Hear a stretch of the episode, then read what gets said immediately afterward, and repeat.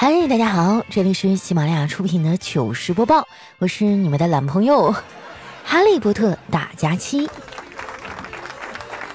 哎呀，前些日子我不是生病了吗？经过这段时间的休养啊，我终于从感冒啊直接咳成肺炎了。今天白天啊，还请了一上午假，去医院呢做了一个喉镜啊，含着麻药被那个棍儿一顿捅，当时感觉整个人都不好了。没办法，社畜的命运就是这么惨，也不知道怎么回事啊！我身体状况越差，活儿就越多。这两天忙的啊，感觉觉都睡不好，还总有热情的小伙伴呢想约我出去玩儿。我要是拒绝吧，他们就会半夜给我发好吃的的照片儿。后来我被逼得没招了，我就跟他们说：“亲爱的，不要再这样了。你们知道企鹅为什么不找北极熊玩吗？因为它太难了。”哎，真的啊，我一点没扒瞎。我最近太难了，成宿成宿的咳嗽哈，咳到天亮就爬起来干活。更要命的是啊，还总有意外状况。前几天呢，我去四川出差，差一点又没赶上飞机。过安检的时候呢，前面一哥们儿啊背着一双肩包，那安检员问他有电脑吗？哎，那哥们儿回答说有啊。安检员接着说好的，那麻烦您拿出来。只见那哥们儿啊挠挠头说可家呢。哎，就这哥们儿这智商哈，跟我哥简直有一拼了。我记得我哥刚上班那会儿啊，为了社交呢，学会了抽烟。但是我妈在家里啊设了禁烟令，老太太的话谁敢不听啊？不过有时候呢，实在憋得难受啊，我哥也会偷着抽两口。有一次啊，他下班回家，一进门呢，就看见我爸在家里啊一边抽烟一边看电视，弄得家里全是烟味儿。我爸看我哥回来了，顺手递给他一根。我哥一看，这老头都点上了，自己还怕啥呀？对不对？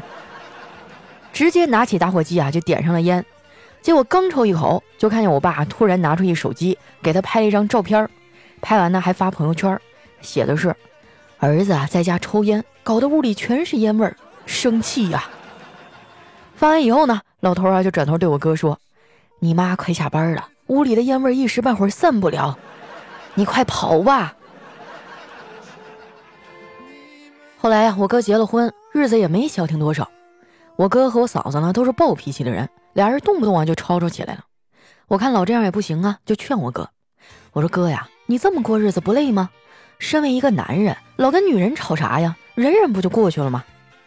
我哥呀就苦着脸说：“我也不想吵架呀，可是火上来了，我也控制不了啊。”我就给他出招啊，我说：“要不这样，下次呢你要发脾气之前试试深呼吸，然后念十遍不要发脾气，这火气啊就消下去了。”结果当天晚上，我嫂子又因为一点小事生气了，一直在旁边絮絮叨叨。眼看我哥啊就要搂不住火了，关键时刻呢，他可能想起我说的话了。只见他深吸一口气，嘴里呢就开始默念：“不要发脾气，不要发脾气，不要发脾气。”我嫂子看他那样，啪一个大嘴巴就呼过去了，然后生气地说：“行啊你，你居然还敢念咒语咒我！你看看我嫂子，不愧是女中豪杰呀。”说到这个呢，很多直男哈都跟我抱怨过，说自己女朋友不讲道理，我就纳闷了，这有啥好抱怨的呀？我跟你说啊，遇到不讲道理的女孩，你就娶了吧。如果一个女孩对你讲道理，那只能说明她不喜欢你。当然啦，你的女神也是不会跟你讲道理的，因为他们根本就不会理你啊，扎心不啊？我跟你说，还有更扎心的呢。你以为你给女神发消息啊，她的已读不回是读了你的信息没有回复你吗？醒醒啊，事情怎么可能这么简单呢？实际上啊，她的已读不回是她读了你的消息，却在回别人的消息。你看看啊，这成年人的感情世界多复杂呀！还是上学那阵儿好，人呢都比较单纯，没有这么多花花肠子。要我说呀，这人呐一长大就会变。以前上大学那会儿呢，谈恋爱两个人吃一碗泡面啊就很开心了。但是现在不行了，我一个人哈吃两碗都不够。跟我相比啊，我爸妈倒是越活越单纯了。退休以后呢，他们俩四处啊去听课领鸡蛋，隔三差五啊就被别人忽悠着买点保健品。为了让他们俩长长记性啊，我就经常把防骗知识呢变成我朋友的经历啊告诉他们，然后呢就没事给他们讲讲八卦。哎，你看我那两个朋友怎么样了？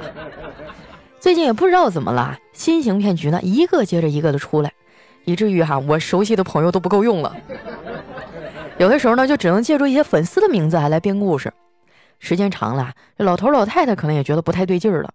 有一次我讲完故事啊，我妈终于忍不住了，拉着我说：“闺女啊，你实话实说，你是不是个扫把星啊？” 你们说我容易吗？为了这个家，我付出了太多呀。从小啊，我就是家庭战争中的牺牲品。我爸妈一打架啊，就拎我出来当挡箭牌，出了事儿哈就让我背锅。不瞒你们说呀，有的事儿呢都给我造成人生阴影了。记得那年哈，我刚上学，周末放假，自己呢在卧室里玩，无意间啊就发现了我爸藏在床底下的私房钱。哇，当时我那个高兴啊，感觉像发现了宝藏一样。本来呢想去跟我妈炫耀一下，结果啊我刚喊出一个妈字儿，啊就被我爸一脚给踹飞了。当时把我疼的哇哇大哭，哭的我差点没背过气儿去。我妈听到声音啊，立马就跑进来，然后呢看见我爸还在那哄我，她说：“哎呀，我的宝贝闺女啊！”摔床底下摔疼了吧？不哭啊，爸给你揉揉。看着没啊，姜还是老的辣。不过呢，话又说回来啊，多狡猾的狐狸终究也是斗不过好猎手。我爸藏了这么多年私房钱啊，每次都能被我妈发现。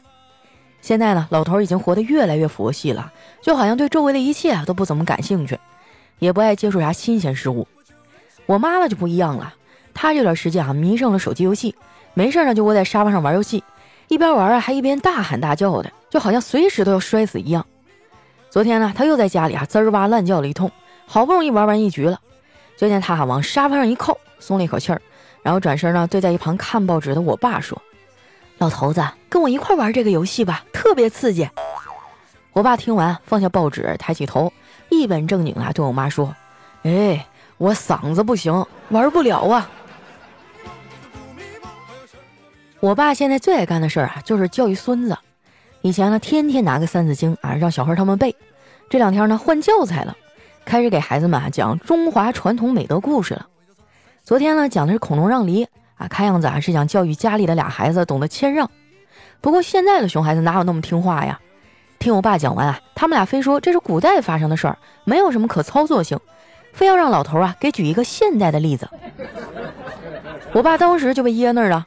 后来还是我嫂子帮忙解的围，她跟俩孩子还是这么说的：“宝贝儿啊，谦让是美德，这一点呢，你爸爸就做的挺好。上次啊，我给他挑了一条裙子，他不想穿，就直接让给我了。还别说啊，这是个真事儿，我见过我嫂子说那条裙子，那是一条斜肩的连衣裙儿啊，就是露出半拉膀子那种。他还穿上给我看了一下，我当时就觉得特别眼熟，好像在哪见过。”但是死活都想不起来，直到他拿起扫把要扫地的那一刻，我才突然顿悟了。哎，这不是少林寺里武僧的打扮吗？不得不说啊，现在的衣服太有个性了。丸子昨天呢就穿了一条全是窟窿眼的裤子，我就感觉稍微用力一拽哈，他那裤腿就能让人给扯掉。看我一直盯着他看呀，丸子有点不好意思了，说：“佳琪姐，你看啥呢？”我说：“没啥。”哎，丸子，你最近是不是健身了呀？我发现你这屁股都变翘了。丸子说：“是啊，我天天在家里做引体向上。那你这效果可以啊？你练了多久啊？”丸子说：“就昨天一个晚上啊，我扒着我们家门框练引体向上，把门框子给扯坏了。然后我妈拿着扫帚把我的屁股都给砸肿了。这把我逗的啊，前仰后合。”我说：“那你挺有本事啊！你都做了一上午了，也没见你喊疼。”丸子说：“我是谁啊？情商这么高，我每次都可以把自己的情绪隐藏得很好。”说完呢，还得意地扬了扬眉毛。在一旁写稿子的小黑啊，听不下去了，说：“哼，你以为你很牛逼，能把情绪隐藏得很好？其实啊，就是没有人关心你而已。”丸子冲小黑翻了个大白眼儿。黑哥，谁给你的勇气说我呀？我好歹有个男朋友，你呢？你连个对象都没有。小黑叹口气说：“哎，不带你这样的啊，抓住人的弱点就不放。我们单身狗啊，真的太难了，动不动就会遭到生活的暴击。上个周末啊，我一个人去咖啡馆写稿子，一个卖花的小姑娘呢，从我身边路过，跟我说：‘先生，买朵花吧。’我就无奈的说：‘哎，我一光棍，我买了送给谁呀？’”没想到啊，小姑娘并没有离开，而是随手拿出一个二维码跟我说：“那你扫一下这个婚恋平台的二维码，我保证你啊能快速脱单。关于小黑单身这事儿呢，很多朋友都不太理解。你说挺健谈幽默一个人呢，怎么就找不着对象呢？其实小黑这种人啊，就适合网恋。他就是那种典型的网上口嗨交际花，线下社恐不说话的人。不过呢，他不说话归不说话，但也不是啥老实人。谁想在他那占点便宜啊，真是比登天还难。当初呢，我们俩一块考的驾照，我们那个教练哈人品不咋地。第一次见到我俩呢，他就掏出五十块钱给小黑，然后说：“去给我买两包中华。”结果小黑到了超市才知道啊，一包中华就五十五。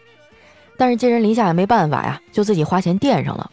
等教练还钱那是不可能了，要是闹僵了，没准还会影响考驾照。不过小黑这人哈，真的沉得住气。考完驾照半年啊，他又去了那个驾校。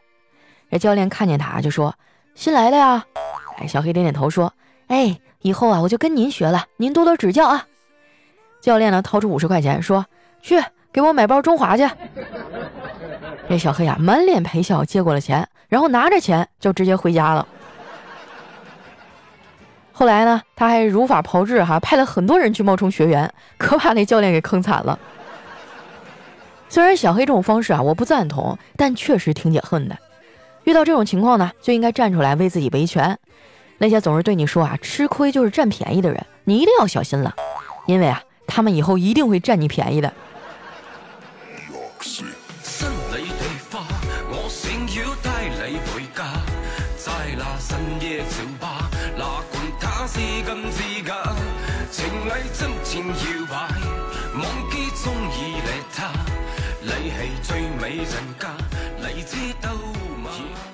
一段音乐，欢迎回来，这里是喜马拉雅出品的糗事播报。哎，你们听我现在声音是不是变粗了？我今天不是去看大夫嘛，我现在是肺炎加声带水肿，大夫给我的建议呢就是打针吃药，然后晋升，啊，就是不要说话。我说不行啊，大夫，我这工作性质我不可能不说话的呀。他说那没有办法了，那你就每天打针吃药，然后再过来做个雾化吧。但是我跟你讲啊，你的嗓子再这么用下去的话。你会变得越来越粗，当时我就慌了啊！我感觉我现在声音就已经挺厚了，再变粗那得什么样啊？我又不是男的，我干嘛要那么粗啊？哎，反正最近呢，可能小说更新的比较少啊，都有好多听众在后台骂我说：“佳琪你太懒了。”啊，我倒也不至于说矫情的一句话都说不出来，但确实现在就需要多多的修养和恢复吧，就为了我们更长远的未来。希望大家理解一下，好吧？来，接下来时间啊，看一下我们上一期的留言。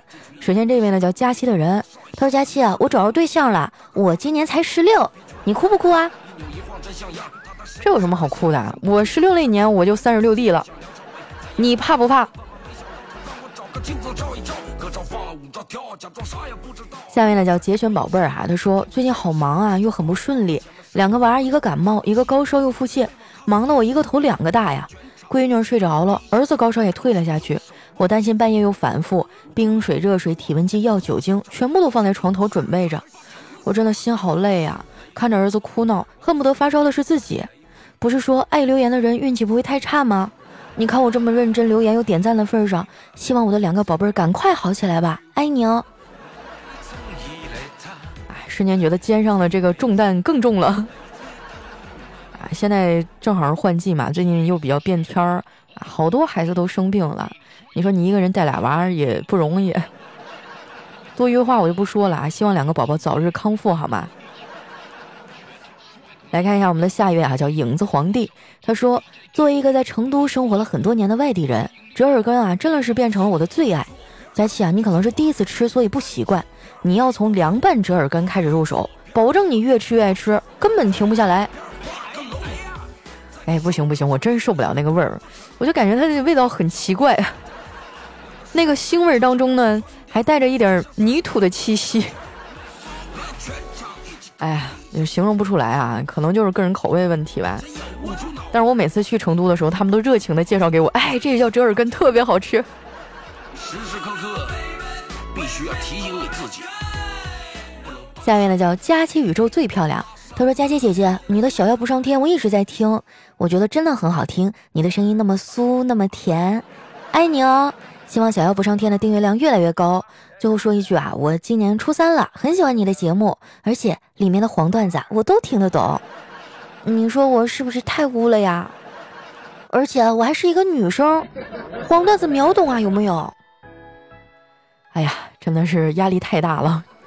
以后少听点段子节目，多去听听小说，好不好？啊，经常会有听众说：“佳琪，你现在段子没有以前黄了，不好玩了。”你也不看看你孩子都多大了，过两年他懂事了，你说怎么跟他介绍我？我跟你讲啊，这就是从你在肚子里的时候呀，妈妈就成天听的黄段子。这是最好的时代，这是最坏的时代。前面什么给富二代我那就忘。下面呢叫东北盒子啊，他说周杰伦说爱就像龙卷风，我觉得这比喻挺贴切的，因为很多人都像我一样，一辈子都见不到龙卷风啊。啊，那你厉害了，你是母胎 solo 是不是？下面呢叫我是赚钱的。他说：“知道为什么这么多人喜欢佳期吗？因为《非常六加七》啊是一档集搞笑、音乐、娱乐、情感、资讯、吐槽、科技、生活、购物、科普、养生、学习等等内容融合到一起的综合性节目。没有强大的主持能力，根本就 hold 不住。佳期，这就是你的魅力所在。哇，过奖了，过奖了，哪有这么厉害？但是听完你这话，我心里还是很高兴。下面呢叫咸菜球。”他说佳期啊，你能跟孟非要一张郭德纲的签名吗？然后跟郭德纲说，我可稀罕岳云鹏了。啊，这件事情我建议你去找彩彩。下面呢叫安稳朵啊他说跟朋友闲聊天啊，朋友问你最胖的时候多重啊？我就仪态大方的回答一百四。朋友又问那最瘦的时候呢？我沉思片刻啊，说嗯七斤九两。哎，终于有一个我能赢的地方了啊！我不扒瞎，我跟你们说，我刚出生的时候才四斤八两。我记得我爸还给我刻了一个小铜牌，刷成了金颜色，上面有一个小胖孩捧着一朵玫瑰花的图，然后背面周围那一圈刻着出生年月日啊，体重啊，乱七八糟的。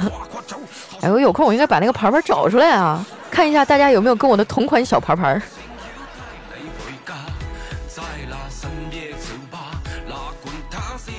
下面呢叫比心更痛的眼眸。他说小妖不上天啥都好，但就跟我一样，有点短呢。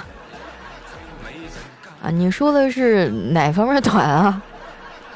啊，是就是最重要的那个部分比较短，还是时间上有点短？你得给我一个精确的这个评价，我才能好好去改进啊，对不对？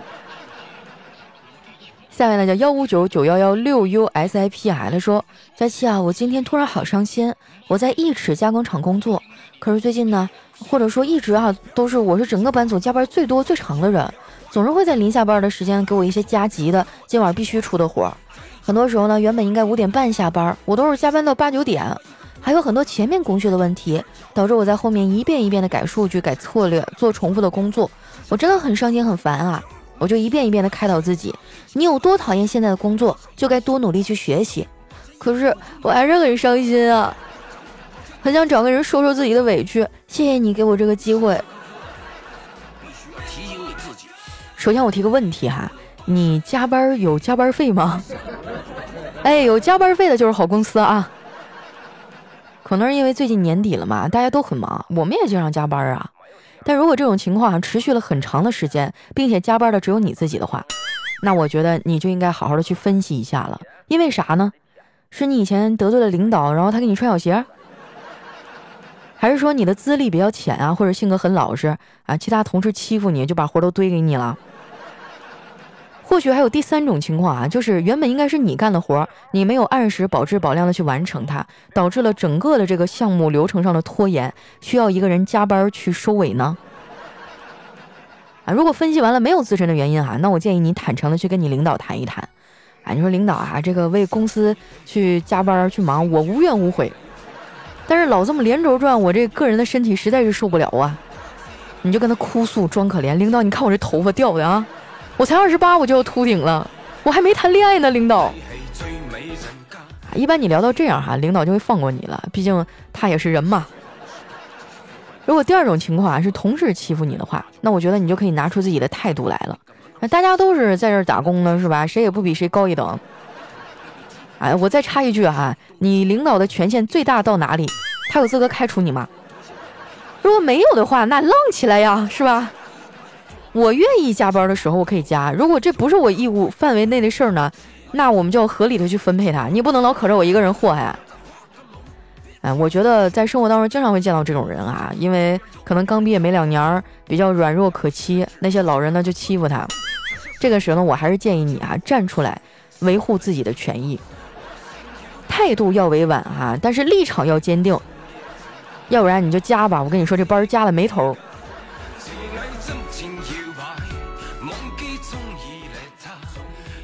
下面呢叫肥熊哈哈啊，他说虽然还有五分钟就到学校了，但我真的不想上学，我没办法重回学校了。别拉阵，让朕再躺会儿啊！经过数日的调整，谁有深厚的内力，能够从休假模式一键切换到上学模式啊？不是你过的是哪个星球的时间呀？不是早就开学了吗？下面呢叫幺三五三九二二罗达，他说。佳期，前段时间因为睡眠不好，偶尔听到你的节目，居然轻松的睡着了。现在啊，我要是不听着你的声音，我就睡不着了。你要知道啊，我以前可是倒下就睡的，睡着就雷打都不醒的。你说现在我怎么办吧？你说我要咋办呢？那你就可以把我的节目设置成单曲播放，一直循环听啊。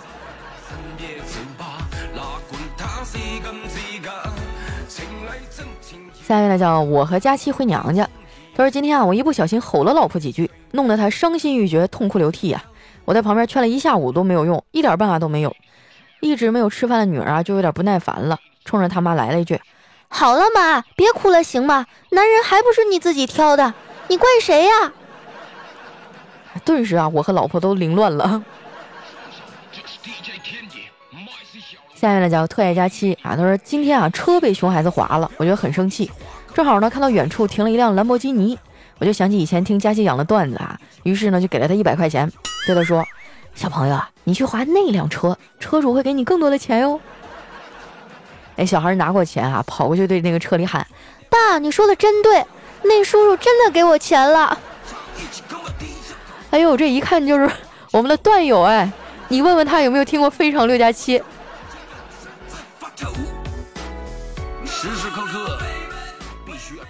下一位呢叫千山人迹哈，他说梦见自己啊收到一个快递，不知道是谁寄的，打开一看呢，里面是一本书，还有好几根魔杖，书上写着麻瓜基础魔法套装，书还挺厚的啊，翻开里面写着各种基础魔法的教程。我刚想是一个漂浮术，然后就被闹钟叫醒了。哎，我觉得好烦啊，一个新人魔法师就这么被扼杀了。嘘，这种事儿我们一定要私下说，我们一会儿私下聊，不能被那些麻瓜听见。下一位呢叫佳期的小气球，他说：“外面多好玩啊，对我来说也不过是过眼云烟。美女多漂亮，在我眼中也是一堆红粉骷髅。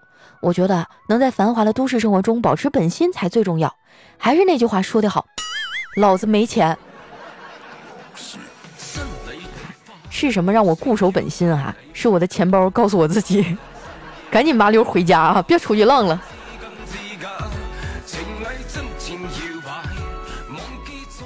下面呢叫小新，叫我小白白。有一天啊，跟朋友聊天，他说我老婆啊以前对我特别凶狠，我就让她去学了散打和柔道啊。然后朋友就好奇的问，那现在呢？现在好多了，就每次打我之前啊，还会给我先鞠个躬。哎，兄弟你也不容易哈。来看一下我们的下一位叫佳琪家的小表弟。他说有一次呢，我去吃自助啊，我问服务员咋收费，他说大人五十八，小孩一米二以下免费。然后呢，我就带着我们幼儿园三十八位小朋友去吃了，然后老板就哭了。老板哭着说：“来来来，都给你，都给你，行吧？我把我自己都送给你。”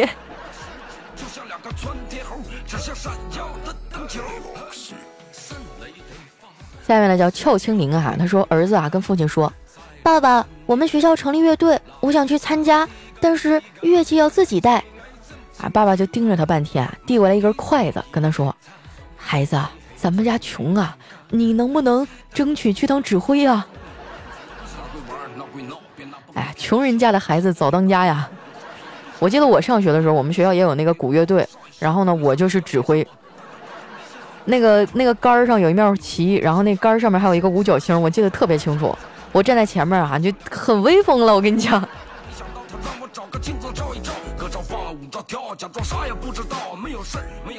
最后一位呢叫紫衣婉婉，他说有一天啊，一个女子去问禅师：“大师，我生活不如意，身边的人和事儿难以忍受，无法融入社会，怎么办呀？”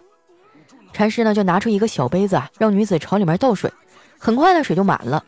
禅师啊又拿出一个大杯子，这次水倒完了，杯子也没满。这女子啊若有所思，然后点点头说：“您是说只有胸怀宽广才能包容一切吗？”禅师啊摇摇头说：“我是说啊，女人关键要背大。”哎，这话说的，必罩杯以下的站出来反省啊！好了，时间关系啊，今天留言就先分享到这儿。喜欢我的朋友呢，记得关注我的新浪微博和公众微信啊，搜索主播佳期，是佳期如梦的佳期。啊，最近这个更新时间有点飘忽啊，但是你放心啊，我虽然不怎么准时，但是我一直都在啊。好啦，那今天节目就先到这儿啦，我们下期再见。彩虹在你